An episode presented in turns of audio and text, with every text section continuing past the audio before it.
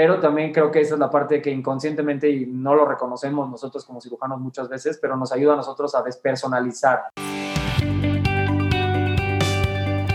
Bienvenidos todos al VidaShare Podcast, en donde platicamos con gente ordinaria acerca de sus experiencias extraordinarias, experiencias de éxito y algunas de fracaso, experiencias de inspiración y de dificultad, o experiencias tristes y otras para echar la risa pero todas con el objetivo de inspirarnos entre todos y darle valor a cada persona de nuestra audiencia a través de los aprendizajes de otras personas.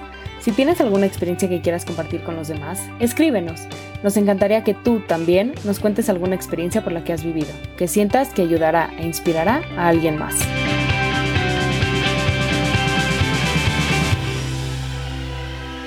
Bienvenidos a un episodio más de Vida Share Podcast. Eh, muy contentos, Ronit y yo, que está aquí al lado de mí. Hola, ¿cómo están todos? Eh, tener un invitado creo que muy especial. Muy especial y creo que muy acorde a lo que estamos pasando todos en este momento. Les prometemos que no nada más nos va a platicar del COVID. No, no, porque ya sabemos que, o sea, es un tema importante, pero ya estamos un poco saturados de él también. Sí, sí lo tocamos un poco al final del podcast, pero la verdad es que nos va a contar Marcos Jafif, un médico cirujano residente de segundo año, eh, nos va a contar su experiencia de qué es ser un cirujano, ¿no? Sí, básicamente es como estar en la mente de un, cirujano y saber qué, por qué es lo que pasa todos los días. Eh, bueno, no, no se diga más, ¿no? La verdad es que nos va a contar unas historias increíbles y creo que nos va a dar un mensaje muy importante también del COVID al final, entonces no se lo pierdan.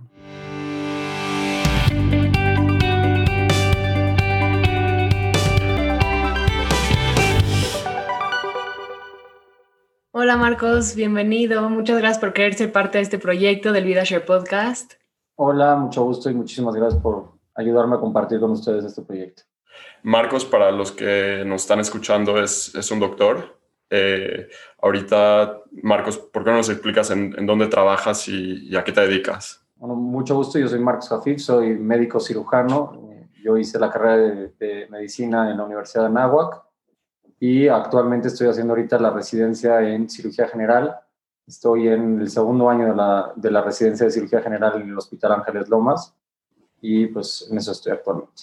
tenemos una pregunta que la verdad nos da muchísima curiosidad y es, por ejemplo, ya una vez que estás metido en el operating room, o sea, ya tienes al paciente en el quirófano perdón, tienes al paciente bajo anestesia, ya están todos listos, preparados, tienes el bisturí en la mano y estás listo para hacer el primer corte. ¿Qué pasa por tu cabeza cuando estás en ese momento? Es una sensación que la verdad mucho, mucha gente que dice que es indescriptible en realidad porque es una sensación de mucha responsabilidad. En el momento que te entregan a ti el bisturí, evidentemente no es un proceso consciente que haces en cada cirugía, porque muchas veces por la, la, misma prisa de la cirugía, por muchas veces por la urgencia de la cirugía y demás, no te permite hacer todas las veces este proceso consciente de la responsabilidad que, que se te está entregando de una persona que está dispuesta a que le abras la panza y a que la cedes y a que la dejes inconsciente y está a tu merced. Y básicamente te permite que, o sea, te entrega toda su confianza y eso es, eso es algo muy, es una responsabilidad muy grande que tenemos nosotros como cirujanos que nos permite que una persona nos entregue toda la confianza para estar completamente inconsciente, completamente eh, desprotegida porque no son capaces de moverse, no son capaces de defenderse. Y aún así nosotros somos los que abrimos su panza, les, o sea, abrimos, los cortamos y demás, teniéndonos la confianza de que lo estamos haciendo por un, por un bien mayor. Y entonces esa, esa es una de las motivaciones más grandes que tenemos nosotros en cirugía, pero también obviamente una de las responsabilidades más grandes que tenemos también como cirujanos. Y no, te repito, no siempre se puede hacer ese proceso, ese, ese proceso mental consciente de esa responsabilidad que se te entrega con cada paciente. Pero es nomás actúa. cuando se te, o sea, en, hay momentos en cirugías donde puedes estar más tranquilo y demás y como que llega ese momento de, de iluminación a tu cabeza y dices, wow, o sea, no puedo creer que estoy aquí abriendo una persona haciendo esto y, o sea, es, sí es, es algo, la verdad, en, en, cierta medida muy bonito, pero también es mucha responsabilidad. ¿Sientes estrés cuando estás allá adentro? En, en, medicina vivimos con estrés, esa es una realidad. Sabemos convivir con el estrés y pues, básicamente es, es, nuestro compañero de vida. Desde que empezamos la carrera de medicina, con el ritmo de estudio, con el ritmo de vida y demás, estamos un poco tanto acostumbrados al estrés y evidentemente en cirugía es una de las especialidades dentro de medicina donde más estrés se, eh, Era lo que te iba a decir, ¿no? Yo creo que sí es diferente de, por ejemplo, un endocrinólogo a lo mejor ve temas muy serios, etcétera, pero nunca tiene el estrés de tener al paciente ahí. Claro, en cirugía, eh, en, una cirugía tal cual. Eso, eso, eso es otra de las eh, razones que ustedes solitos me están dando de por qué es que decidí en mi vida ser cirujano y en realidad es, es eso, usted, eso, eso mismo que hablan ustedes, que es, eh, no, no es tanto por el estrés que lo escogí, sino por el reto que implica el, el tema de ser eh, cirujano como tal. O sea, es, es, una responsabilidad, repito, muy grande el hecho de que, como dices tú, un endocrinólogo, pues sí, maneja medicamentos, maneja patologías y demás, pero eh, difícilmente tiene en sus manos la vida de un paciente como tal. Y nosotros en el quirófano, todos los días que nos metemos a ese quirófano, en realidad sí tenemos la vida pendiendo de una persona en las manos, aunque sea una apendicitis, aunque sea una cosa que no sea tan grave, todas las cirugías conllevan un riesgo, todas las cirugías, desde la anestesia hasta los posibles errores que se pueden dar en la cirugía o complicaciones que se pueden dar dentro de la cirugía, sangrados y demás que pueden complicar a una persona y desafortunadamente perder la vida. Entonces, nadie está exento de ese tipo de cosas y ese estrés que se lleva en el quirófano evidentemente lo canalizamos de diferentes maneras, digámoslo así, o sea, ponemos música muchas veces, o sea, por eso en los quirófanos normalmente hay música y los, los, a los cirujanos nos gusta operar de repente con música. sí, justo es lo que te quería preguntar, porque he visto, o sea, digo, yo sé que probablemente no tiene nada que ver, pero he visto millones de shows, de TV shows de doctores y así, y en todo siempre hay música, hay buenas playlists dentro de los quirófanos, y sí siento que es como para aliviar el, el momento, ¿no? De cierta manera. En, principalmente en cirugía, más que nada es donde utilizamos, más que creo que somos de hecho los pocos que utilizamos música mientras están trabajando en medicina, porque no, normalmente otros, otros tipos de especialidades, pues no, es estar dando consulta con el paciente y demás, o sea, no se presta para ese tipo de cosas más que cuando tienes un procedimiento en donde el paciente está inconsciente, no, o sea, no, no, hay, no hay mucha interacción con el paciente y pues evidentemente te permite trabajar. Y sí, la música ayuda. La verdad es que yo personalmente, a mí, a mí en lo personal, hay, hay a cirujanos que les gusta operar en silencio, o sea, también existe ese lado de la moneda. Hay quien les gusta que trabajar con completo silencio y concentración y demás. A mí en lo personal, a mí sí me gusta tener eh, música dentro del quirófano, porque siento que sí te afloja un poco en el sentido del estrés, en el, en el sentido de, de, cómo fluye el trabajo y demás. Cuando hay música fluye un poquito más, más tranquilo todo. ¿Qué, qué música pones, Marcos? Es una buena pregunta. A mí, me, no sé, me gusta música de, de, todo tipo, honestamente. Me gusta mucho la música instrumental, no música clásica. Clásica, me gusta la música clásica, aunque no es lo que normalmente ponemos en el quirófano. Eh, pero a mí, en mi quirófano, a mí lo que me gustaría escuchar es Pink Floyd, ese tipo de cosas. O sea, se vale escuchar ese tipo de cosas. Lo que sea. ¿Qué quieres? no tiene que ser una cosa de música clásica, Beethoven, Mozart. No, o sea, a mí en lo personal, sí instrumental, pero también podría estar escuchando Pink Floyd o otras cosas. O, sea, reggaetón. Seguro hay doctores que están escuchando a Bad Bunny, ¿no?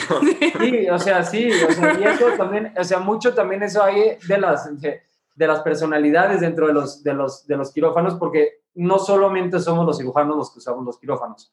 Ginecólogos usan los quirófanos, los ortopedistas también usan los, los quirófanos. Entonces, y muchas veces ahí también te das cuenta, o sea, escuchamos diferentes tipos de música también, y depende también del cirujano y, de, y obviamente de cada uno de, de los que operen, qué gusto tenga particular por la música, pero sí, puedes escuchar de todo tipo, o sea, puedes escuchar reggaetón, puedes escuchar música en español, Luis Miguel, o sea, lo que sea, te puedes llegar a escuchar en un quirófano. Y eso es obviamente dependiendo de, del, del, doctor. Te habla y nosotros tenemos la broma interna de que obviamente necesitamos nosotros un extraordinario anestesiólogo que sea nuestro DJ, porque normalmente los anestesiólogos son los que ponen la música para, atrás de.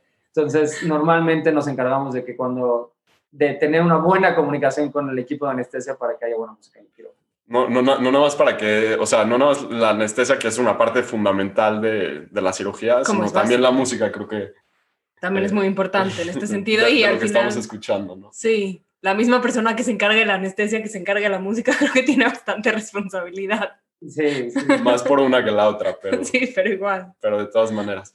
¿Qué, ¿Qué, tal son tus días, Marcos? Me da curiosidad, o sea, la mayoría de la gente tiene trabajos, entra a las 8, 9 de la mañana, sale a las 6, 7 de la noche. ¿Los tuyos cómo son hoy en día? El, la vida del residente es una vida eh, particularmente muy ocupada, eh, digámoslo así, en cuanto a tiempo, porque te exige mucho. Son los cuatro años, yo creo que en cualquier persona o en cualquier entrenamiento médico, que más van a exigirte y que más tiempo van a exigir de ti, inclusive más que la carrera de medicina e inclusive más que el famoso internado que todo el mundo pasa por la carrera de medicina. Es como un internado, pero por cuatro años, básicamente. Entonces, es, son horarios un tanto pesados, pero te vas acostumbrando y vas viviéndolo poco a poco. O sea, yo, mis días empiezan a las 6 de la mañana porque tengo que estar a las 7 de la mañana ya en el hospital porque a esa hora eh, hacemos una cosa que se llama entrega de guardia, que eh, nos juntamos básicamente todos los residentes del servicio de cirugía, que en mi hospital somos como 10 residentes de cirugía, y también hay normalmente entre dos y tres internos rotando cada mes en el, en el servicio de cirugía que también pertenecen al grupo, digamos, de a nuestro grupo de trabajo de todos los días ahí en el, en el hospital. Y pues entre nosotros hacemos una entrega de guardia que nosotros lo que, lo que, lo que en realidad es una entrega de guardia es pasar paciente por paciente, o sea, tenemos un pizarrón en donde están todos los nombres de todos los pacientes, con edad, con diagnóstico y con la cirugía que se les hizo y demás. Y todos los días eh, revisamos paciente por paciente, los discutimos, viendo qué podemos hacer por ellos, viendo qué podemos ajustar, viendo qué medicamentos podemos hacer, viendo si tenemos todavía el, diagnóstico correcto, viendo si la cirugía, eh, hay pacientes que son antes que se vayan a operar, hay pacientes que son posoperados, entonces eh, hay de todo tipo de cosas, entonces tenemos que ir viendo paciente por paciente todos, tanto residentes como internos, y eso también a nosotros nos permite eso como una parte académica, el poder se pone de repente, ahí es donde la oportunidad donde podemos preguntarle a los internos o preguntarle a los residentes de, menor grado preguntas acerca de la enfermedad, preguntas de manejo médico y demás, y es donde más aprendemos, digamos así, cuando tenemos este tipo de entregas de guardia.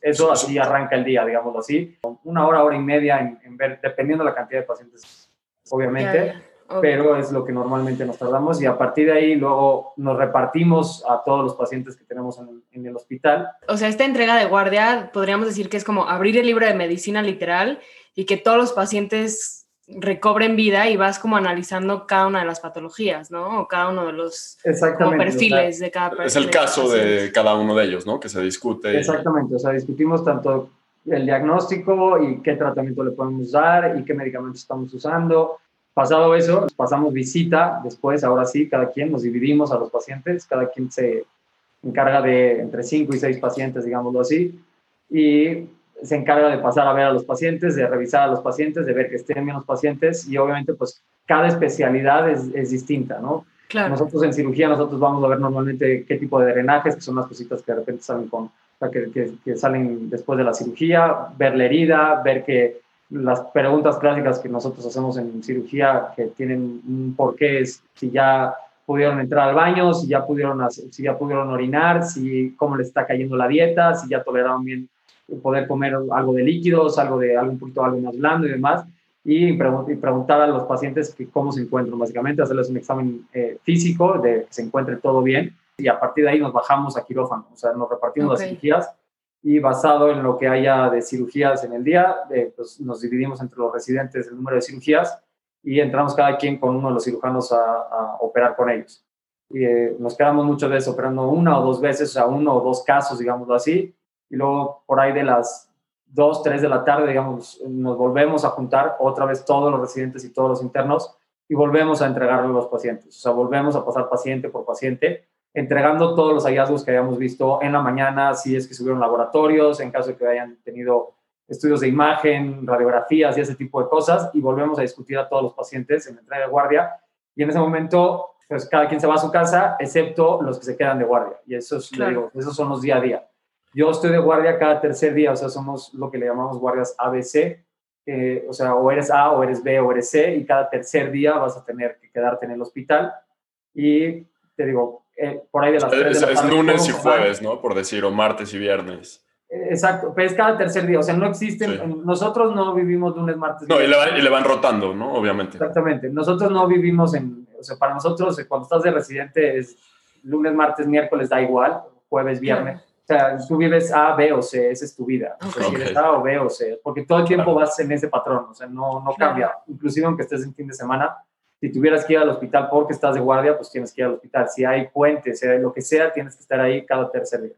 Entonces, Los que se quedan de guardia, eh, esos son cada tercer día y los demás se van a su casa. Y ya cuando te quedas de guardia, te, encargas de eh, cubrir las cirugías, en nuestro caso, de la tarde, en caso que haya cirugías en la tarde, y de que si hay llegado a haber alguna emergencia durante el día en urgencias, que llegara un apéndice, que llegara alguien que haya tenido un accidente, cualquiera de ese tipo de cosas, está el residente ahí y se queda todo el, el, día hasta el siguiente día, hasta el, siguiente cambio de turno, digamos así. hasta las 7 de la mañana del día siguiente. No, no, hasta las 3 de la tarde. A las 3 de la tarde del día siguiente. Más, más o menos 32 horas de, de guardia. Increíble. Normalmente cada tercer día. Y cuando no estás de guardia, estás en tu turno normal, digamos así, que es como de 7 a 3 de la tarde. Y ese es el día a día, básicamente.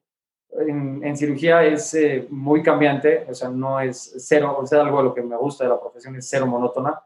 Todos los días te encuentras con algo nuevo, todos los días existen cosas nuevas, todos los días es muy diferente, e inclusive aunque el paciente sea un paciente que los dos tengan apendicitis, no van a reaccionar de la misma manera, no van a tener la misma evolución, no, o sea, cada paciente es un universo, entonces es muy distinto, aunque veas las mismas enfermedades siempre, no ves a los mismos pacientes, entonces eso hace que todos los días sea muy distinto. Claro, sí, porque así igual como cada cabeza de cada persona, o sea, cada cerebro es un mundo, me imagino que el cuerpo reacciona igual, ¿no? Exactamente. ¿Cómo vas a reaccionar tú a cierta medicina y cómo vas a reaccionar Joseph? Pues son completamente distintas. Es correcto. E-, ese, ese es el verdadero método del caso, ¿no? o sea, que es muy famoso como los business schools. Sí. Que, que analizas el, el, método del caso, pero ustedes lo, lo analizan a, o sea, en esteroides, ¿no? O sea, casos y casos, casos y casos. Exactamente, sí, eso es, es, es y por eso te digo, o sea, el, periodo de más carga de pacientes, donde más pacientes ves, donde más entrenamiento tienes, donde más exposición es durante, tienes, es durante tu residencia, o sea... ¿En qué año estás ahorita de la residencia? Ahorita estoy en el segundo año de la residencia, estoy terminando casi el segundo año de la residencia y voy a pasar al tercer año de, de cirugía, que son cuatro años de, de cirugía para completar el entrenamiento, digámoslo así, de cirugía general. Okay. Que cirugía general, si quieren les platico un poquito también de eso, comprende, o sea, porque mucha gente no entiende cuáles son los diferentes tipos de cirugía, o sea, la sí. gente le dice estudio, soy cirujano, pero no saben cirujano de panza, cirujano de... Claro. No. O sea, no, no, es, o sea, no entienden muy bien. Sí, no. Hay tantas cosas en, en, medicina que nosotros como doctores damos por hechos que la gente las entiende o que las sabe y en realidad no tienen ni la más remota idea de lo que es nuestro mundo, porque la verdad es que es un universo muy distinto. Sí, sí. Entonces, en cirugía, cirugía tenemos, eh, les platico un poco cómo se divide la medicina para que también, por el que tenga la Claro. curiosidad de, de medicina y demás, entienda cuáles son, las, o sea, cuáles son sus opciones, digámoslo así. Una vez que terminas la carrera de medicina, eh, tienes la opción de derivarte a cuatro diferentes eh, subespecialidades, perdón, cuatro especialidades, no subespecialidades, que normalmente son pediatría, medicina interna, cirugía y ginecología. Esas son las cuatro grandes. Evidentemente está genética, medicina del trabajo, medicina familiar, bla, bla, bla, bla, bla, y cada vez hay más. Hay distintas, o sea, hay ciertas eh, especialidades que sí te puedes derivar una vez que termines la escuela de medicina, aplicas el examen nacional de residentes, de residencias médicas, que es el ENAM, que mucha gente debe conocer, y ese, ese examen, te, cuando tú aplicas para ese examen, tú tienes que escoger qué especialidad, o sea, qué especialidad te quieres derivar, digamos así. Y dentro de las múltiples especialidades que hay, eh, está cirugía, obviamente, está cirugía general. Entonces, cirugía general luego también es otro universo completamente distinto porque dentro de, las, de, cirugía general te puedes, obviamente, luego derivar hacer una subespecialidad o dentro del mismo cirugía general puedes hacer ciertos años de entrenamiento solamente de cirugía general y luego irte a otras especialidades. Y hay ciertas especialidades que necesitas hacer cuatro años de cirugía general y después de esos cuatro años de cirugía general puedes hacer una subespecialidad. ¿Qué, qué eso es en lo que estás tú? Que eso es exactamente lo Exactamente. que yo quiero completar, que yo quiero completar los cuatro años de cirugía general. Y hay quien termina, quien termina el entrenamiento, digámoslo así, de los cuatro años de cirugía general, es el que se le conoce como cirujano general. El cirujano general es el que todo el mundo conoce como el cirujano gastrointestinal, digámoslo así. Ese es okay. el que ve, digamos, el, el, curación de heridas, el que ve las hernias, el que ve los apéndices, vesículas, luego también la gente que tiene problemas de reflujo, problemas de ese tipo de cosas. Me, me, imagino que es también porque son las operaciones más comunes, ¿no? Eh, sí, es correcto eso, y también porque el entrenamiento como tal en cirugía general es mucho cirugía, eh, es cirugía abdominal. O sea, okay. lo que vemos, la gran parte de lo que veo yo, sí veo cuello, sí veo, o sea, neurocirugía, por ejemplo, no veo nada yo. O sea, eso, por eso hay entrenamiento. Es completamente otra cosa, claro. Neurología vemos muy poco, a menos de que entremos junto con los urólogos y o tengamos una rotación de urología y entonces vemos algo de urología. Pero normalmente, lo, o sea, cuello es del cirujano general también. O sea, no, no solamente es abdomen. O sea, por eso digo que el cirujano general se entiende como si fuera cirujano gastrointestinal, pero el cirujano general también puede llegar a quitar cánceres de todo tipo, o sea, cáncer de, de, tiroides, cáncer de estómago, cáncer de páncreas, cáncer, obviamente con el grado de dificultad que eso conlleva, ¿no? O sea, no todos los cirujanos se avientan a estar haciendo ese tipo de cosas porque no es su área de expertise, porque al final cirugía general es muy vasto también, entonces al ser tan vasto, pues te vas como acoplando a tus procedimientos y demás. Entonces, terminando el entrenamiento de cirugía general, todavía tienes la opción de hacer una subespecialidad, digamos así. Lo que me interesa, por ejemplo, a mí hacer es trasplante. Y para hacer trasplante necesitas hacer dos años más de, de cirugía, pero de cirugía de trasplante, y en donde te enseñan a hacer trasplante hepático y trasplante renal. O sea, es como un agregado a tu entrenamiento de cirujano general, para que lo entiendan mejor, como una, un doctorado, digamos así, o sea, a nivel maestría, doctorado, y haces trasplante. Muchas veces también está la subespecialidades de la cirugía oncológica, que hay, hay, algunos que sean cirujanos oncólogos y se dedican a ver puro cáncer, o sea, se dedican a quitar tumores, se dedican a ver a puro paciente oncológico. Entonces hay diferentes tipos de subespecialidades y así como les hablo y les platico de cirugía general, es en todas las, en las, en las otras eh, tres grandes, digamos así, en ginecología, en medicina interna. O sea, en medicina interna, para que entiendan un poco también, medicina interna tú haces dos o tres años de medicina interna o hay quien termina medicina interna y son los que conocemos como médicos internistas, que ellos no son médicos generales porque mucha gente los llega a confundir. Los confunde. Los confunde, claro. Y es una desgracia eso porque en realidad llevan cuatro años más de entrenamiento que un médico general en un hospital viendo pacientes durante cuatro años, entonces no tienen ni, ni, ni el más remoto grado de comparación el, un médico general con un médico internista. O sea, un médico internista es arriba que un médico general, claro. Más preparado un médico internista que un médico general, evidentemente, claro que sí. Claro. mucha gente también los confunde con los internos, que los internistas con los internos, y no, no tiene que ver. El interno es el que trabaja, o sea, parte de la escuela de medicina, pues tu penúltimo año de la escuela de medicina, que eres mm. médico interno, pero no eres internista. Ok. Claro. Ok, ese es otro. Muy importante distinción. Muy importante, porque la verdad es que yo los confundo mil y siempre todos mis amigos que estudian medicina, o sea, me cuentan como todo el rollo de sí, es que ya soy tal, tal, tal, y yo sí, no, sí, muy interesante, pero la verdad es que nunca me había metido de verdad a entender qué esto significa, ¿no? Entonces creo que sí, como generalmente para el público general, que igual que yo no tenemos ni la menor idea, es muy importante saber las distinciones. Claro, súper interesante, nunca, o sea, nunca lo sabes, ¿no? O no, sea, nunca. es como creo, creo, que hay tantos caminos y tantas áreas que si no estás en ese mundo, en el mundo de la medicina, como que a lo mejor puedes tener una idea, esto, el otro, pero en realidad no tienes en verdad un conocimiento de, uno, lo que implica el tiempo, el entrenamiento y las especialidades en verdad de cada uno de los, de los médicos y, y qué requiere llegar a esas especialidades. De los pocos que llegan a más o menos entender cómo, está, cómo es esta vida y de qué se trata, es, son nuestros familiares, evidentemente. Claro. mis papás y demás, eh, ya lo, también al principio, como ustedes no entendían nada de lo que les decía, o sea, mi mamá me decía, bueno, ya, ya hiciste tú, ya eres interno y no era interno y ya, o sea, siempre confundimos todos los términos y te frustras tú como, o sea, porque para nosotros es como un aumento de rango, o sea, es como ir subiendo y la gente no entiende nada de lo que están, de lo que están diciendo, pero bueno, o sea...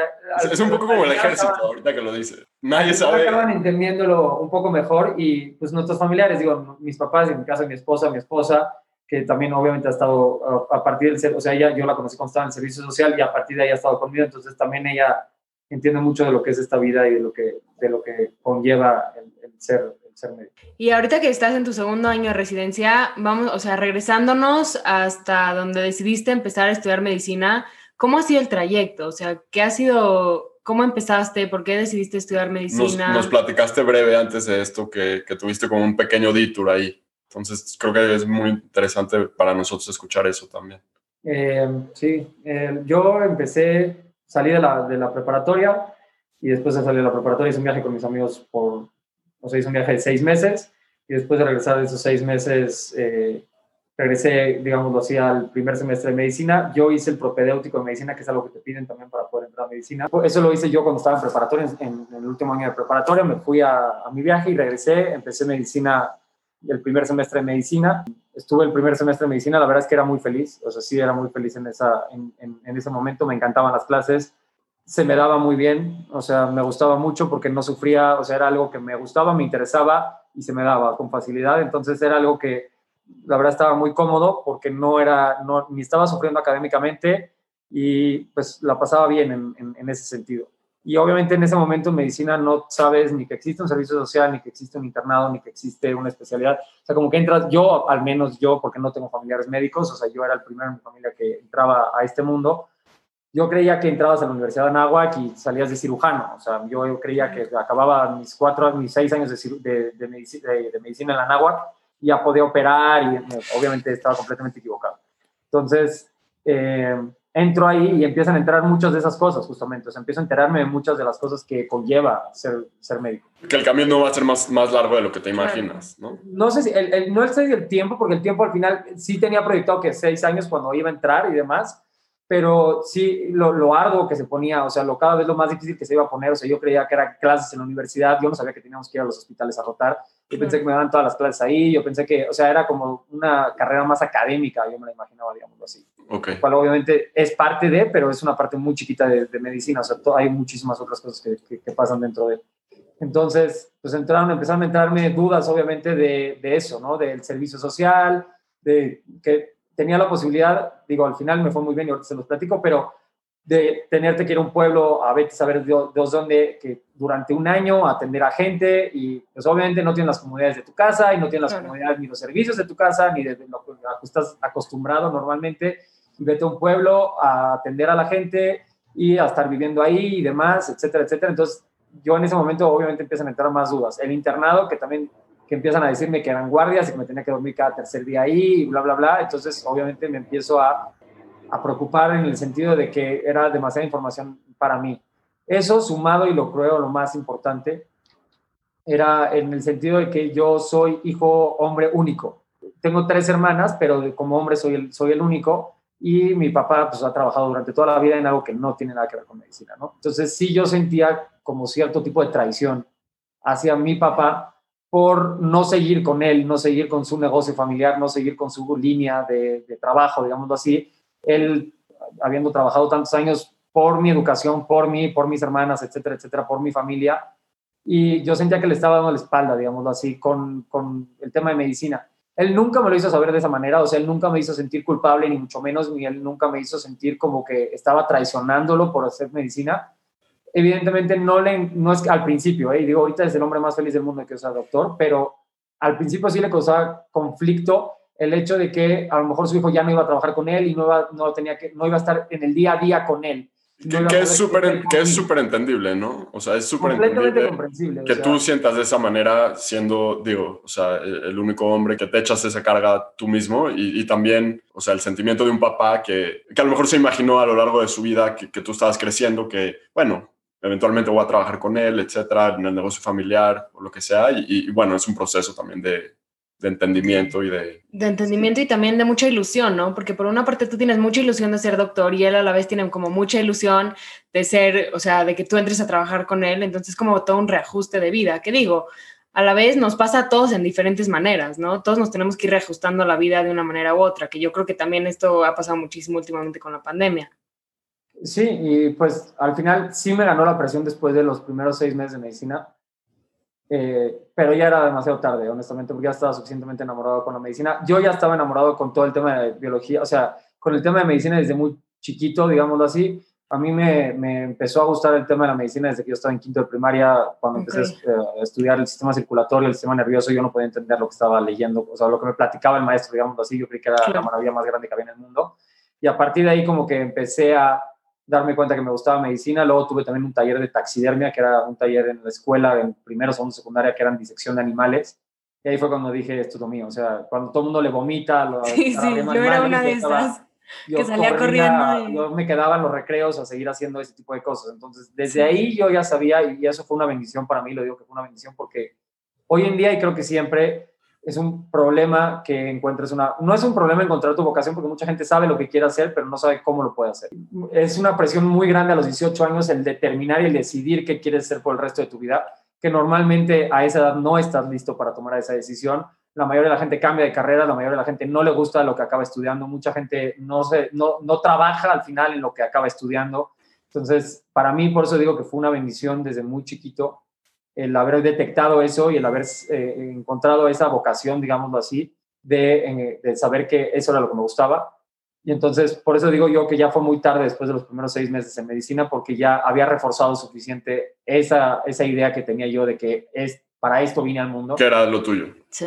o sea, literalmente así lo siento yo, a esto vine al mundo, o sea, esto es lo que me gusta hacer, para esto nací, literalmente, o sea, porque más allá de que me gusta y demás, o sea, lo, lo veo como un objetivo de vida mi profesión, o sea, es, es algo que me, particularmente a mí, no digo que todos los doctores lo sientan así, pero yo sí es un motor de vida la medicina para mí y el estar ahí adentro y lo que se discute y los pacientes, o sea, yo todo el día hay medicina en mi cabeza en realidad, o sea, yo todo el día estoy divagando en medicina y todo el día estoy pensando en eso, entonces escogí en ese sentido, ahí fue cuando me di cuenta que esa era la elección y bueno, les digo, me, me viene la, la presión esta tanto familiar, que no era per se de mi papá como tal, aunque sí en algún punto hacía como comentarios de, bueno, pues intenta, a lo mejor podrías intentar arquitectura y capaz si te gusta y te haces arquitecto y empezamos proyectos y a lo mejor podemos empezar a hacer proyectos y empezar a trabajar juntos y capaz si te gusta, pues obviamente me empezó a hacer ruido, ¿no? Y, y pues sí, decidí salirme de la carrera de medicina, me fui de la carrera de medicina y me fui un año a la carrera de arquitectura en la Ibero. Ok. No la sufrí, la verdad la pasaba bastante bien, eh, la pasaba bastante bien socialmente honestamente, porque en medicina no hay, o sea, sí hay, pero no es otro, la verdad es que es otro eh, universo de gente el que estudia medicina con lo que estudian las demás gentes. Entonces, en medicina no había tanta esta interacción con todos los demás como la que había en, en arquitectura. En arquitectura la pasaba mucho más mm, mejor con la gente, digámoslo así. O sea, el ambiente universitario, por llamarlo así. Vida social. sí. la parte social no, y al final siempre, o sea, todos los que no estudiamos medicina, siempre vemos a los médicos como que es una universidad aparte, ya sabes, como que los ves siempre vestidos con la bata blanca y siempre decimos, no, es que ellos son los médicos y como que sentimos que no se mezclan con el resto de la gente. Y es que sí pasa, honestamente, te digo, sí, es, es una población muy extraña la que quiere decir estudiar medicina al, al final del camino, pero me gustó el tema social, se me daba el tema de, arquitectura, no lo sufría tanto, o sea, no es como que también me estaba dando golpes en la cabeza, no era tan bueno como, como era lo suficientemente bueno en medicina, lo que me consideraba bueno en medicina, o sea, se me daba mucho más fácil estudiar para medicina que estudiar para arquitectura.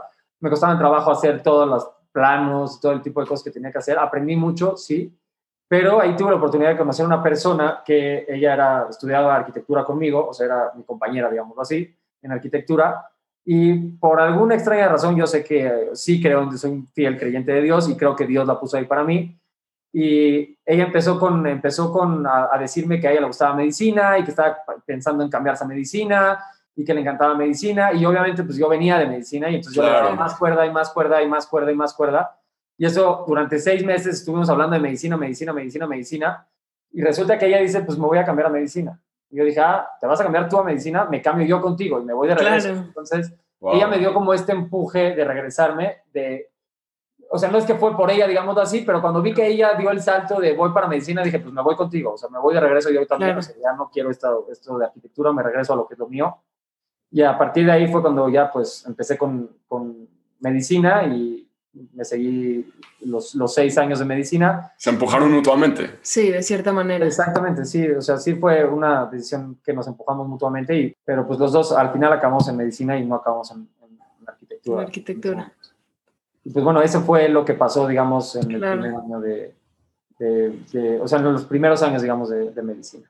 La verdad es que es, un, vives lleno de historias también en medicina, es, una, es una carrera que te deja muchas historias de vida o sea, muchas lecciones de vida por todo lo que te, encuentras ahí.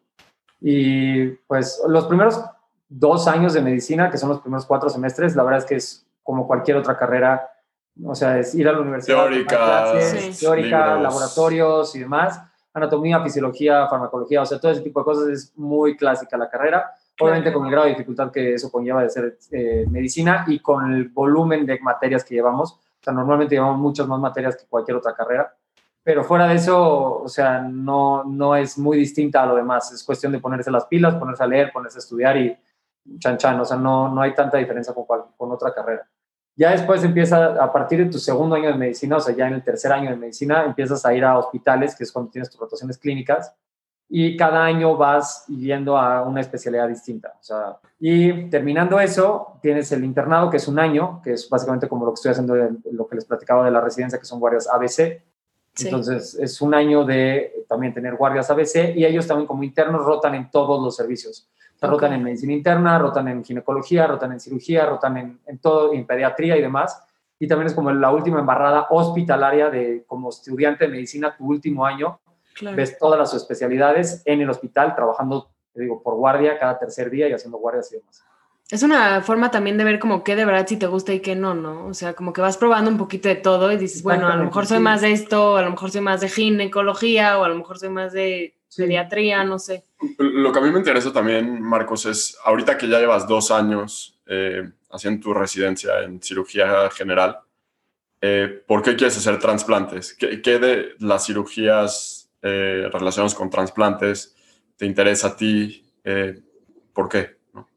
Eh, es una nueva adquisición mía, eso es algo que no tenía muy claro hace, más bien que no tenía en el radar hasta que llegó y creo que llegó para quedarse. Hace, digamos, dos años que es cuando más o menos he tomado la decisión de que quiero hacer trasplante eh, en mi vida. Y esto empezó todo, eh, y es, es, una de las historias bonitas que tengo, es, empezó todo en, en, yo quería en un principio hacer cirugía plástica, no quería hacer cirugía general.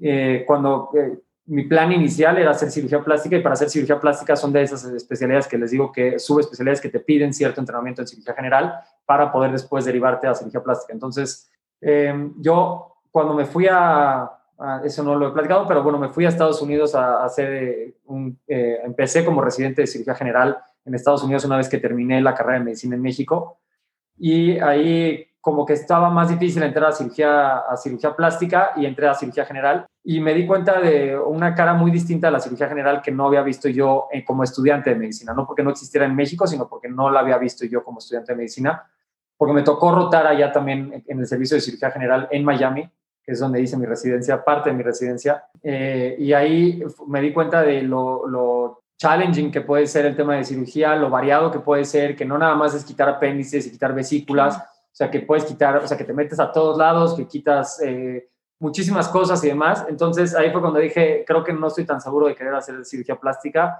O sea, no me veo eh, poniendo implantes de chichis, nalgas y demás. O sea, creo que, no digo, es muy respetable el tema de la cirugía plástica, el tema de, la de mejorar el tema estético y claro. la, la parte reconstructiva pero a mí, a mí, a mí como objetivo de vida, sí creo que, o sea, le, mi impacto de vida creo que podía haber cambiado de otra manera, ayudando a la gente de otra manera. Creo que se les puede ayudar con cirugía plástica sin duda, pero también creo que podía haberlos impactado de otra manera. Entonces ahí fue cuando básicamente fue cirugía general, que di el primer brinco a decir ya no quiero hacer cirugía plástica, creo que quiero hacer cirugía general y a lo mejor me quedo como cirujano general cuatro años y ya estoy tranquilo con eso, no me interesa hacer más eh, cirugía plástica.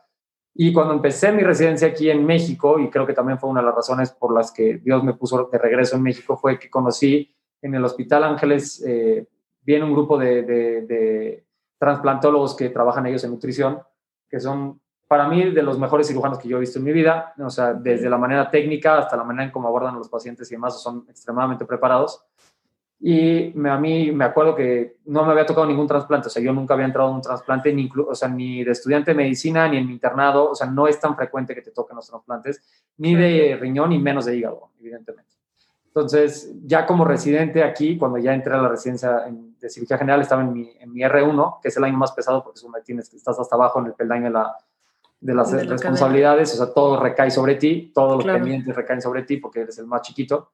Eh, me tocó cubrir un trasplante a mí, o sea, a las 3 de la mañana, me tocó eh, cubrir, o sea, me, que me tocara que el, el trasplante estaba ah, proyectado para esa hora, porque pues, los trasplantes no tienen hora. Los trasplantes no, es pues en no. cuanto tienes las pruebas de compatibilidad y demás, operas en ese momento. Claro. Eso obviamente cuando estamos hablando de que es un, un paciente que, o sea, que es un trasplante de un cadáver, o sea, que es de un okay. paciente muerto que vas a trasplantar, porque hay quien, hoy en día también hay trasplante de pacientes vivos. Claro, un claro. paciente está dormido, le quitamos el riñón y se lo ponemos a otro paciente vivo. Y entonces ahí no hay tanta prisa, digámoslo así pero esos trasplantes que son de cadáveres sí no tienen horario. Normalmente operas en la madrugada como trasplantólogo porque pues, es a la hora que... Que, que fallece la persona, vale. ¿no? Entonces, eh, me toca a mí y le pido yo a las enfermeras que si por favor me avisan en el momento que vaya a pasar el paciente al quirófano, porque era a las 3 de la mañana. Y evidentemente no me avisaron, o sea, evidentemente se me hizo tarde. Y era, me, levanto, me levanto yo como 3 y media o 3.40 y veo que digo, ya, ya, o sea, ya, ya tuvo que haber empezado la cirugía, claro. ya muy tardísimo. Entonces digo yo pálido, y yo no sé quiénes son los trasplantólogos, o sea, en ese momento no, no los conocía. Y yo me esperaba encontrarme a un güey imponente, o sea, un doctor que me iba a poner en mi lugar, un güey que me iba a decir salte de quirófano, o sea, que no, va, no, no llegas a la hora que tú quieres, sea, porque hay ese tipo de personalidades en cirugía. Me imagino. En todo. Sí, en, todo, claro, pero me imagino que los doctores pues también tienen sus personalidades bastante fuertes, ¿no? Entonces yo me estaba esperando eso y fue mi mayor sorpresa que me encontré a lo que yo ahorita le llamaría mi mentor en cuanto a eso de trasplante. Un trasplantólogo de nutrición que me... Estuve platicando mucho con él durante la cirugía, o sea, aunque llegué tarde me pude lavar y demás. Y estuve platicando mucho durante la cirugía con él, ayudándolo haciendo el trasplante renal y donde se te ilumina el mundo y donde ves de verdad el tema de cómo trasplante es una magia, es en el momento que tú conectas el riñón y empieza a producir orina. un paciente que había dejado de orinar hace 3 y 4 años, que es, es, es, magia, o sea, literal casi que te corren las lágrimas por los ojos. Cuando lo ves, por, o sea, la primera vez que yo lo vi fue impactante para mí, o sea, no podía creer yo que de verdad un paciente que cuatro años no estuvo orinando porque estaba muy enfermo y demás, vas, conectas un riñón y empieza a producir orina, o sea, es como, wow esos momentos que se te quedan para toda la vida y salir de ese quirófano como normalmente nunca salgo, o sea, en éxtasis completamente, o sea, no salí cansado, no nada, salí completamente extasiado de ahí y dije, pues esta es la mía, o sea, no puedes salir así de feliz, así de contento de una, de una cirugía, de ninguna cirugía había salido, o sea, mira que me gusta cirugía y todas las cirugías me gustan, pero esta fue como salir radiado de, de, felicidad y eso que salí como te digo, 6 de la mañana sin dormir, etcétera, etcétera, y tenía una energía como si hubiera consumido cocaína, o sea, estaba radiante, o sea, no podía más de la alegría, no podía más de la, de la, de la felicidad de haber participado en eso, y pues a partir de ahí me fui metiendo y metiendo y metiendo y metiendo a estudiar más de trasplante, a ver si es lo mío, qué es lo que viven y, demás, y pues me ha gustado mucho, he leído en los últimos, no tengo experiencia como, como trasplantólogo todavía, evidentemente, pero los libros que he leído de biografías de trasplantólogos y demás, son vidas sí un tanto ajetreadas y demás, pero es, eh, yo los veo como superhéroes, literalmente. Van en aviones, trasplantando órganos, o sea, van agarrando órganos de un lado, llevándolos al otro, corriendo para todos lados para poner y salvar vidas. O sea, literalmente como superhéroes de la vida real. O sea, claro. increíble. O sea, son cirujanos que, y, creo que ya con el tema de cirugía general me sentía lleno y pleno, pero con el tema de poderlo complementar con un tema de trasplante, pues evidentemente es, es muy grande. Otra cosa. Y te, presenta, y te presenta como que otro reto, pero alcanzable y... Yo siempre, no sé si me escucha mi esposa, me ahorca, pero yo siempre he sido de retos grandes y siempre me han gustado los retos grandes, no me ha gustado quedarme en cosas chiquitas y entre más grande el reto, más me motivo. Entonces, el tema de que sea trasplante, porque trasplante también es como ser el, o sea, de las más difíciles, digámoslo así, dentro del mundo de la cirugía. E-, era lo que estaba, le estaba diciendo a Ronito. O sea, yo pienso que el, o sea, el trasplante probablemente es de las cosas más difíciles que hay que hacer, porque no hay que quitarse, no hay que poner, ¿no?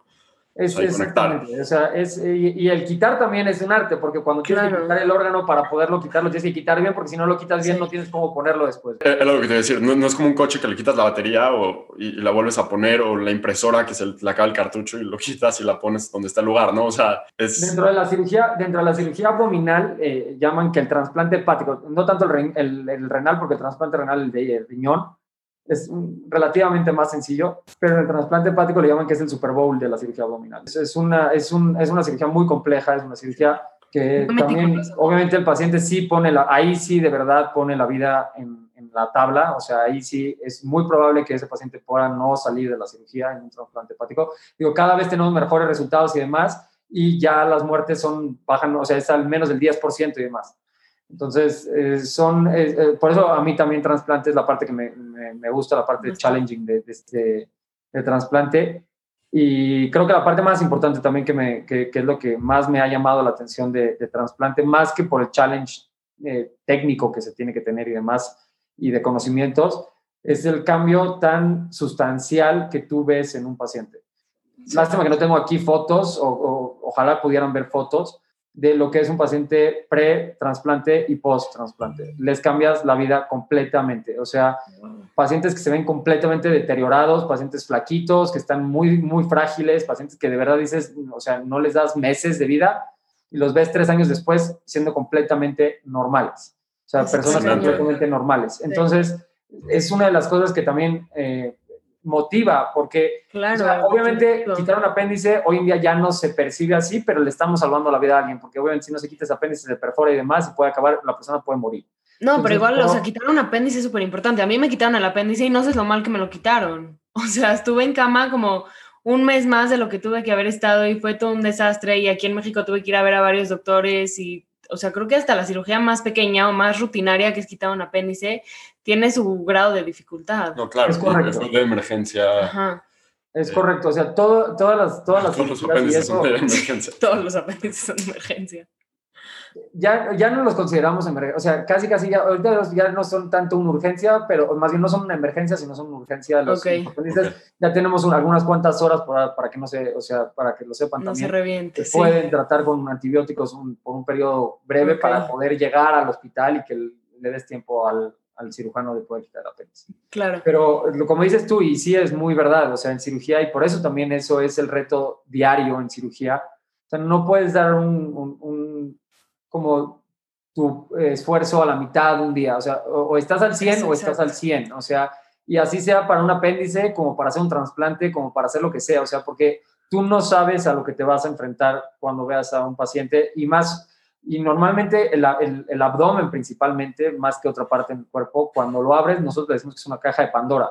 En realidad, por más tomografía, por más esto, el otro que tú veas y que tú creas que te vas a encontrar, no sabes realmente lo que te vas a encontrar adentro de ese abdomen hasta que no lo abres. Entonces, una vez que abres ese abdomen es cuando realmente te encuentras con tu caso clínico. Es, ahí es donde realmente pones a caminar a tu cabeza y decir qué voy a hacer, o sea, cómo voy a responder a esto. Porque sí te puedes dar una idea, obviamente, con las tomografías, con las radiografías, con todos los estudios de imagen que nosotros tenemos, darte una idea de qué es lo que te vas a encontrar en el abdomen. Pero realmente la complejidad del, caso, del caso que te vas a enfrentar te, lo vas a, dar cuenta en el momento que entres a ese abdomen y en ese momento es cuando tienes que responder. Entonces es una decisión también, es lo que me hablan ustedes, de qué sientes tú cuando te dan esta responsabilidad de que te dan el bisturí. Bueno, es ese justo ese momento de abrir la caja de Pandora, o sea, de ver qué vas a encontrarte en ese abdomen, o sea, de ver qué vas a ver, qué, o sea, si es el apéndice, chance no es el apéndice, chance se le perforó el intestino, chance es otra cosa. Entonces, sí, es, sí es eh, esa parte como dices tú, no, en cirugía nosotros hablamos de que no existen las cirugías chicas, o sea, entonces todas las cirugías se le tienen que tener, eh, tomar con seriedad, con la seriedad que tiene que ser. No, y también te quería preguntar, como dices que, o sea, obviamente no puedes estar al 50%, tienes que estar a tus 100 cada vez que entras a una cirugía, ¿no? O que ves un paciente o lo que sea en algún punto, a lo mejor aquí en tu residencia en Estados Unidos o algo, viste que entre los doctores mismos están haciendo uso de algún como suplemento tipo Adderall o así, porque tipo Adderall toman muchísimo en Estados Unidos para exámenes. No sé si en el mundo de los médicos toman algo o así. Como ya, ya como eh, cirujanos ya ejerciendo, digámoslo así, no. Hay algunos que llegan a tomar medicamentos para la temblorina de mano, digámoslo así, o sea, los antihipertensivos que les ayudan a que baja un poquito la temblorina de mano, pero al contrario, no, o sea, no una, o sea, un estimulante como un Adderall, como hablas tú, una de esas cosas, mm, lejos de ayudarte te va a poner más ansioso y te va a poner, o sea, no te va a poner, no te va a dejar enfocarte como deberías en, una cirugía, o sea, en cirugía no necesitas estar, eh, más que concentrado, necesitas estar como, eh, como le llaman en, flow, o sea, necesitas estar justamente en un punto de, de concentración, pero también como de eh, tranquilidad de, o sea, no estresado, no ansioso, no, no, no agitado, digámoslo así. Hay un nivel de, como de separación, eh, no, no, sé cómo explicarlo, pero no quiero decir piloto automático porque no es piloto automático, pero como un nivel de decir, ok, este es el paciente, pero yo me tengo que concentrar, tengo que estar relajado, etcétera. O sea, no sé, no sé si me estoy explicando bien, pero como un nivel de no, de no sobre identificarte con lo que estás viendo. Y eso, y eso sí es muy real, eso pasa en todas las cirugías. O sea, y eso es parte también de por qué cubrimos a los pacientes dentro de cirugía. Sí, obviamente para tener un campo estéril, pero también creo que esa es la parte que inconscientemente y no lo reconocemos nosotros como cirujanos muchas veces, pero nos ayuda a nosotros a despersonalizar a esa eh, persona. Eh, exacto. Sí está la persona ahí, sabemos que en cualquier momento, o sea, está el anestesiólogo diciéndonos cómo está el paciente y cómo están sus signos vitales, etcétera, etcétera, etcétera. Pero, como dices tú, sí te ayuda a concentrarte por lo menos en tu campo operatorio, en que esa es la panza y te olvidas de que hay una persona y estás viendo la panza o estás viendo el cuello o estás viendo la pierna o estás viendo lo que tengas que ver. Y sí ayuda, obviamente ayuda a que eso te ayuda a concentrarte. ¿Y qué, o sea, qué es lo que nos ayuda a nosotros a hacer eso? Te digo, las eh, sabanitas que les ponemos a los pacientes para cubrirlos. Eso lo hacemos para mantener la, esterilidad, obviamente, del campo operatorio, pero obviamente un efecto de eso es también que nos ayuda a despersonalizar al paciente en el sentido de podernos concentrar solamente en el campo operatorio. Sí, eso está cañón. Y por ejemplo, o sea, a lo largo también de todos, pues tu entrenamiento, todos los años que llevas, ahorita que llegó la pandemia, exactamente hace un año, ¿has visto algún tipo de cambio en, tu estudio, en tu residencia, de lo que era hace un año y lo que es hoy en día? Yo creo que como, sí, por supuesto. O sea, yo creo que como todos eh, a lo largo de este año nos ha cambiado la vida.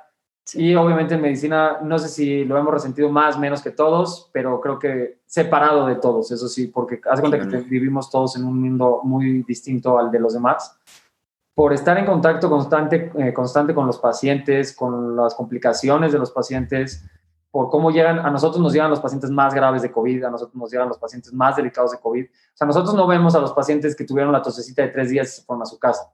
A nosotros nos llegan los pacientes que requieren un tubo, que se mueren, los pacientes más graves. Entonces nosotros tenemos un nivel de conciencia de la enfermedad muy distinto al de la población general.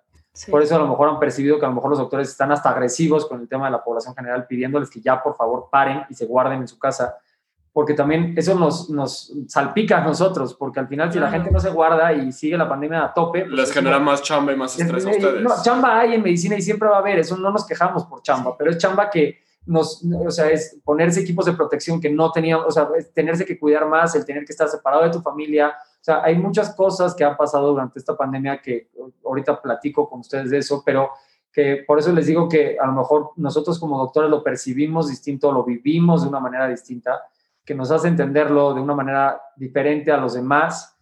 Por eso a lo mejor estamos un poco más aprensivos, o yo lo hablo personalmente, estoy más aprensivo con la gente, estoy más intolerante, digamos así, que no es mi papel ser intolerante, mi papel es aceptar la enfermedad tal y como es, porque es mi trabajo como médico, pero sí frustra, la verdad sí frustra ver nosotros a pacientes jóvenes y pacientes adultos y pacientes, o sea, de todo tipo, en intubados, eh, pacientes eh, días en terapia intensiva, pacientes que se mueren, pacientes que no podemos aceptar en el hospital porque está lleno el hospital. Y eso es algo que también creo que la gente todavía no acaba de entender, desgraciadamente. O sea, el tema de que ellos dicen, pues sí, COVID, no COVID, y etcétera, etcétera. Pero el tema es que si el COVID está, aunque no les pase nada en el COVID, aunque estén bien y sea una gripita de tres días y demás, si, si ustedes o cualquier persona que esté ahí le da una apendicitis hoy en día, es muy delicado porque también están saturados los hospitales. O si una persona tiene, se cae o tiene un accidente automovilístico y requiere que la, metan en un quirófano, es muy delicado también porque tampoco hay el espacio para atenderlos. Entonces, no nada más es el tema de, ah, yo soy joven y a mí no me va a pasar nada y pues es una gripa de tres días. No, está bien esa, a lo mejor esa gripa no, pero a lo mejor tienes un accidente en los próximos días, o a lo mejor tienes una apendicitis en los próximos días, o a lo mejor alguno de tus familiares va a requerir de eso, o a lo mejor alguno de los familiares se puede infartar y no va a haber, van a estar saturados los, los, los, los, servicios de salud y esa gente también va a acabar salpicada. Entonces, creo que también por ahí viene nuestra, nuestra frustración un poco con, con la gente. Cambió mucho nuestra vida, nuestro día a día. Obviamente seguimos teniendo los mismos horarios y demás, al principio cambiamos a trabajar por guardia, o sea, no íbamos diarios, sino íbamos o, un, o, sea, o A o B o C mm, para no estar tantos concentrados. Hace no sé quién tomó la brillante idea de hace un mes regresarnos a todos a trabajar ahí. Y yo creo que ahorita que regrese otra vez, porque estamos en pleno rebrote otra vez. Era, era, lo que decir, o sea, estamos grabando esto el 20 de noviembre del 2020 y estamos en pleno rebrote. O sea, creo, creo que es importante que digas desde tu punto de vista qué tan severa está la situación, porque en la calle, en las redes sociales a veces no se siente. Sí, o sea, porque es muy fácil sentarnos aquí y ver Instagram y ver que todos están saliendo, todos están yendo de fiesta, todos están viviendo sus vidas como si nada y por una parte dices, híjole, entonces a lo mejor si yo me estoy cuidando más o estoy más guardada en mi casa, chance yo estoy mal, chance yo no estoy haciendo las cosas yo bien. Yo me he hecho la misma pregunta que tú infinidad de veces y me recuerdo que yo soy el que tengo razón cuando entro a terapia intensiva y veo a uno, no necesito a 10, ni a 15, ni a 20, a uno intubado. Con eso me recuerdo todos los días que no hay medida exagerada para no caer en un tubo. La Para gente cuidarse. que crea que es exagerado, pues que los invito a que vengan a una terapia intensiva y que vean a la gente que está intubada y van a ver si van a querer estar jugando a- a- a- con el COVID y no el COVID. La Qué importante mensaje. es que, O sea, el- el- estamos a 20 de noviembre y en efecto sí estamos en pleno rebrote de, de la pandemia. La realidad es que el manejo de la pandemia en este país ha sido deplorable desde el inicio de la pandemia. Se ha ocultado información, se ha eh, utilizado la, información a conveniencia del gobierno nada más, con el afán de que no se, o sea, no se explote, digamos así, la información y la cantidad de casos y la cantidad de muertes. Pero todo fue un plan con maña. El hecho de no querer hacer pruebas inicialmente, evidentemente no querían censar la cantidad de contagios que, que había en el país. Eso inicialmente porque nunca hicieron nada. O sea, si ustedes dan cuenta, países que tuvieron éxito o que han tenido éxito con la pandemia son, son, eh, son países que desde un inicio tomaron medidas muy estrictas y muy severas de cerrarse y no permitir que... Al, a- a- el problema de esta pandemia, y eso yo lo resumo en, que muchas cosas se dejaron al criterio público, o sea, al criterio, o sea, como al criterio general. Y la gente no tiene criterio general. O sea, la Claro, gente en realidad hace lo que quiere y cuando quiere y a su conveniencia. Entonces, en, en México particularmente, en otras partes del mundo no se dejó a criterio. O sea, le dijeron a la gente, te guardas y es te guardas y no te estamos preguntando. Sí, Pero de hecho yo no estaba en México al inicio de la pandemia y a mí me decían, tú no puedes salir a más de 100 metros de tu casa. Y literal, habían policías en todas las calles y no podías salir a más de 100 metros de tu casa.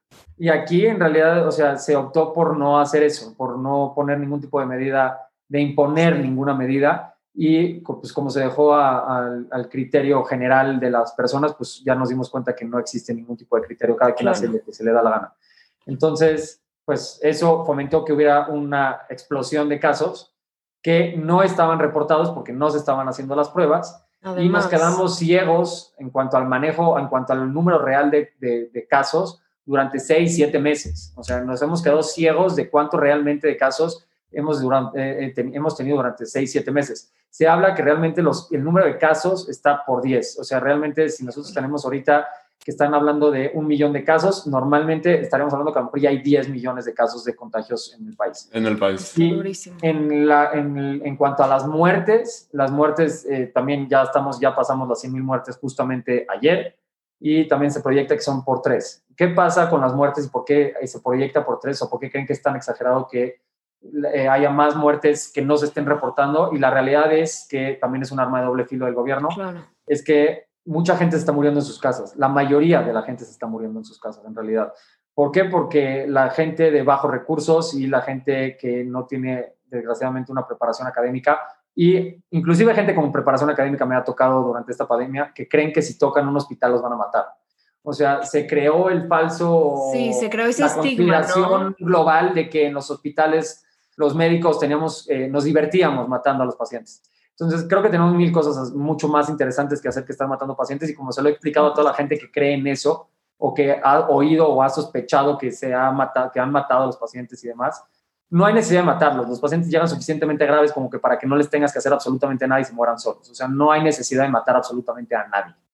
Entonces, sí, está cañón. Sí, y ese eh, estigma sí se creó alrededor de los hospitales, en especial pues en pleno COVID, ¿no? Todos decían, es que aguas, porque si te meten al hospital ya valiste, o, O sea, ya ya, no sales. sales, literal ya no sales, te quitan a tu familiar y no lo vuelves a ver nunca. O exactamente. sea, te entregan una urna llena de cenizas y ni siquiera sabes si es él o no.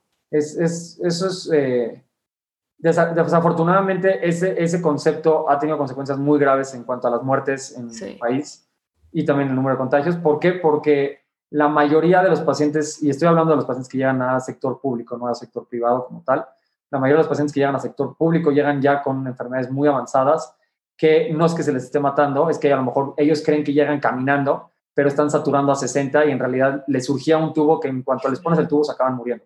La gente también tiene una vez más también el falso concepto de que la intubación es el salvador o el salvavidas y no lo es.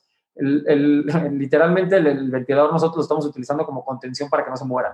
O sea, es Sí. como el, pre- el, el- el preámbulo a la muerte, el ventilador básicamente. Sí, es como ya la- el último. El último, exactamente, el Recurso último para- recurso que tenemos para que no se nos mueran los pacientes. Entonces, no es ninguna bendición estar en el, en el ventilador, ni es ninguna No. bendición que haya ventiladores en el país. Entonces, porque muchas veces, inclusive con ventilador a tope, y se los digo en serio, pacientes jóvenes, pacientes no tan jóvenes también, ventilador a tope y no hay manera de subirle su oxigenación. No hay manera, no hay manera y de verdad no hay manera. Entonces, son pacientes que se complican y se acaban muriendo. Eh, eso es lo que pasa con los pacientes que llegan en el sector público. Justamente son pacientes que llegan ya con enfermedades muy avanzadas, con enfermedades ya muy, eh, pues ya con involucrado, ya con, o sea, ya días y días de fiebre y días y días también de sentirse mal y días y días de no estar saturando bien. Y pues cuando llegan al hospital, pues llegan, llegan a morirse básicamente. No pasa lo mismo tanto en el sector privado. En el sector privado la gente busca atención médica un poco antes y eso es lo que ha hecho la gran diferencia entre nuestras estadísticas como privados con las estadísticas del sector público. Lo digo aquí nada más para que, lo, o sea, para que quede constancia de cómo están las estadísticas. En, hoy en día en México, en los hospitales públicos hay un 80% de mortalidad en las terapias intensivas. O sea, de cada 10, 8 se mueren. Y en nosotros, afortunadamente, bendito Dios, eh, hemos tenido una mortalidad alrededor del 10%. O sea, de cada 10 se muere uno es mucho menos la mortalidad y no tiene que ver, porque mucha gente también argumenta. Con la preparación de los Exactamente, con la preparación de los médicos o con la tecnología. En realidad, sí, eh, eh, otra cosa que, que, también desafortunadamente pasa en, en, el país, la medicina en este país está muy centralizada, o sea, muy centralizada al DF, o sea, la Ciudad de México, básicamente. Entonces, eh, fuera de la ciudad, sí hay especialistas de altísima calidad y demás, pero no hay tantos, o sea, y no hay los suficientes como para estar manejando ventiladores y para estar manejando medicamentos eh, para subir la presión y demás de terapia intensiva. Entonces, muchas veces yo creo que la pandemia evidentemente le quedó enorme a este país, le quedó gigantesca en cuanto al manejo a este país. Y no, no es que no tengan la preparación suficiente, sino es que no tenemos a los especialistas indicados correctos como para cubrir el tipo de pacientes que necesitamos en esta pandemia. En la Ciudad de México tenemos mejores datos porque obviamente pues, aquí está centralizada la medicina, aquí es donde más centros, más hospitales, más todo tenemos, entonces donde mejores preparados básicamente están los doctores. Y por eso es que tenemos mejores números también, pero inclusive en nutrición, que el Instituto Nacional de Nutrición, que es uno de los hospitales con todos los recursos, con los mejores médicos, con médicos que también trabajan en la privada, etcétera, etcétera, etcétera, o sea, de primera línea su tratamiento, y ellos también tienen una mortalidad del 50 al 60% en su terapia intensiva.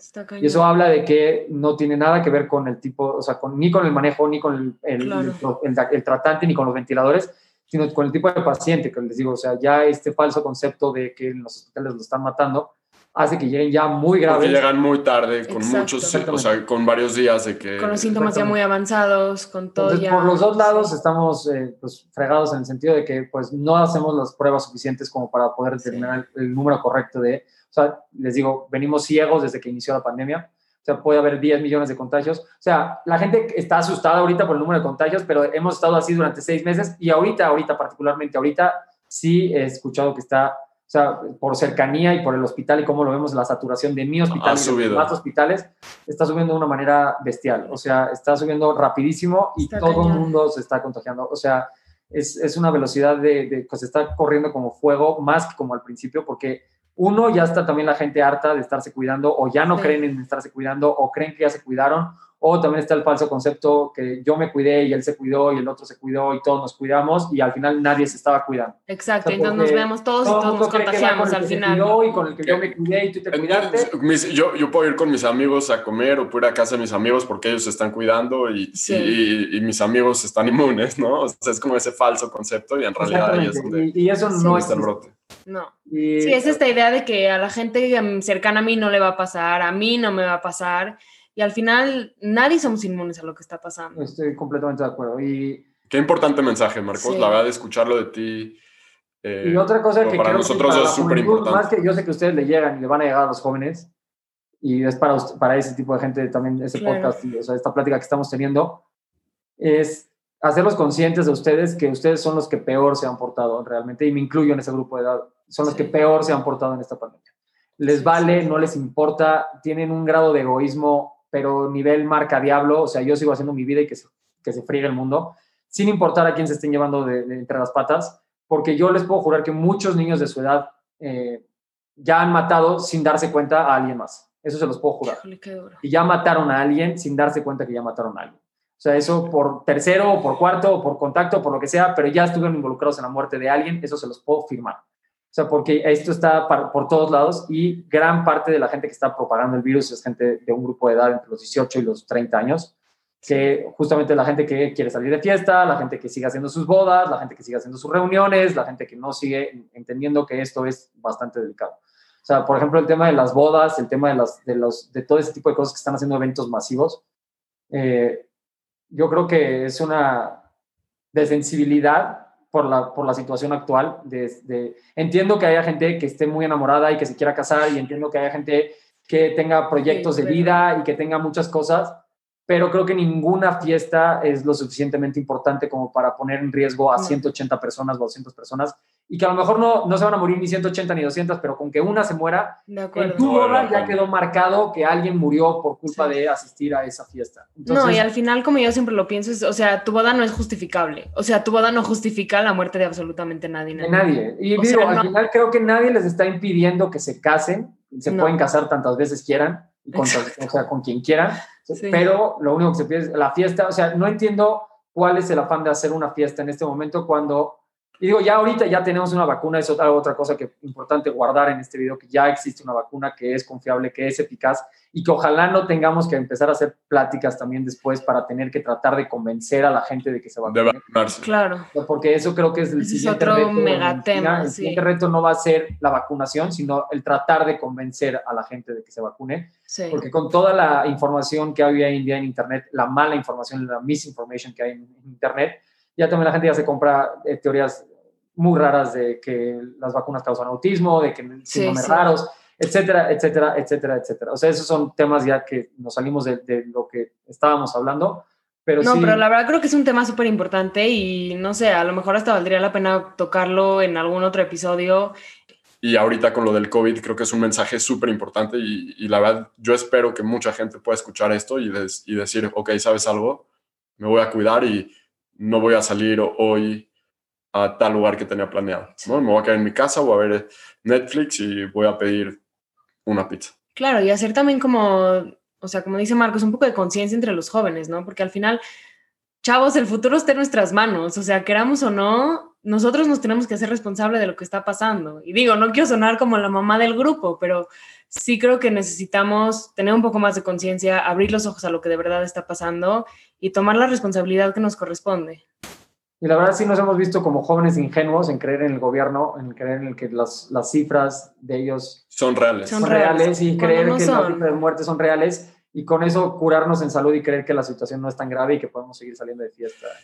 Creo que también hay un tema muy importante que es la posición de privilegio. Hay, hay mucha gente que no tiene la posición de poderse quedar en su casa a cuidarse. ¿Sí me entiendes? Hay gente que tiene que salir a trabajar y eso es entendible, ¿no? O sea, pero si tienes la posibilidad de, quedarse en tu, de quedarte en tu casa y no ir a esa fiesta, cuando la gente literalmente está arriesgando su vida, saliendo cada día a trabajar, ¿por qué no lo estamos haciendo? Sí. Creo que ese es un mensaje muy importante que tenemos que pensar y... Y sobre todo, yo que, espero que funcione también como motivación para todos estos jóvenes que les urge de, de fiesta. Sí, de Estamos a meses de distancia de que esto termine. O sea, es sí. comportarse responsablemente cuatro o cinco meses más, exagerado seis meses más, en lo que se aguanta, en lo que se enfría todo esto, en lo que empezamos a aplicar la vacuna y en lo que empieza a enfriarse todo. Y creo que podemos todos y cada aguantar. Uno, vivir seis meses sin fiestas y vivir seis meses sin ir a, a, reuniones y demás, en lo que esto va mejorando y en lo que esto va a, aplacándose un poquito. O sea, pero una vez más, esto es cuestión también de madurez, es cuestión de, de, de inteligencia, es cuestión de ver las cosas con otro enfoque y ojalá, como dicen ustedes, esta plática haya servido para muchas cosas, o sea, en el sentido de, de, a la gente que le interesa estudiar medicina, cirugía y demás, pero también para la gente que nos escucha, o sea, que los escucha a ustedes en el plan de hacer un, un por, por, lo menos un poquito de conciencia en el sentido de que sí hay mucha gente que se está muriendo, sí es una enfermedad muy grave y sí es una enfermedad que desgraciadamente no está matando a los jóvenes, está matando a los viejitos. Sí. Y es una, es, es, creo que es arrogante de nuestra parte tratar de esa manera a la vida sabiendo que ellos son los que más necesitan que nosotros nos comportemos y nosotros estemos demostrando que no nos importa más que nuestra fiesta, nuestra alegría y nuestra diversión. Totalmente. Pues sí, Marcos, en verdad, o sea, infinitas gracias por haberte, por abrirte con nosotros, por contarnos todo. Y antes de cerrar, siempre nos encanta preguntarle a todos nuestros invitados cuáles han ya, sido. Ya nos dijo. Sí, las claro. de Pink, pero esas son en el quirófano, a lo mejor en el coche escucha algo diferente. Okay, okay.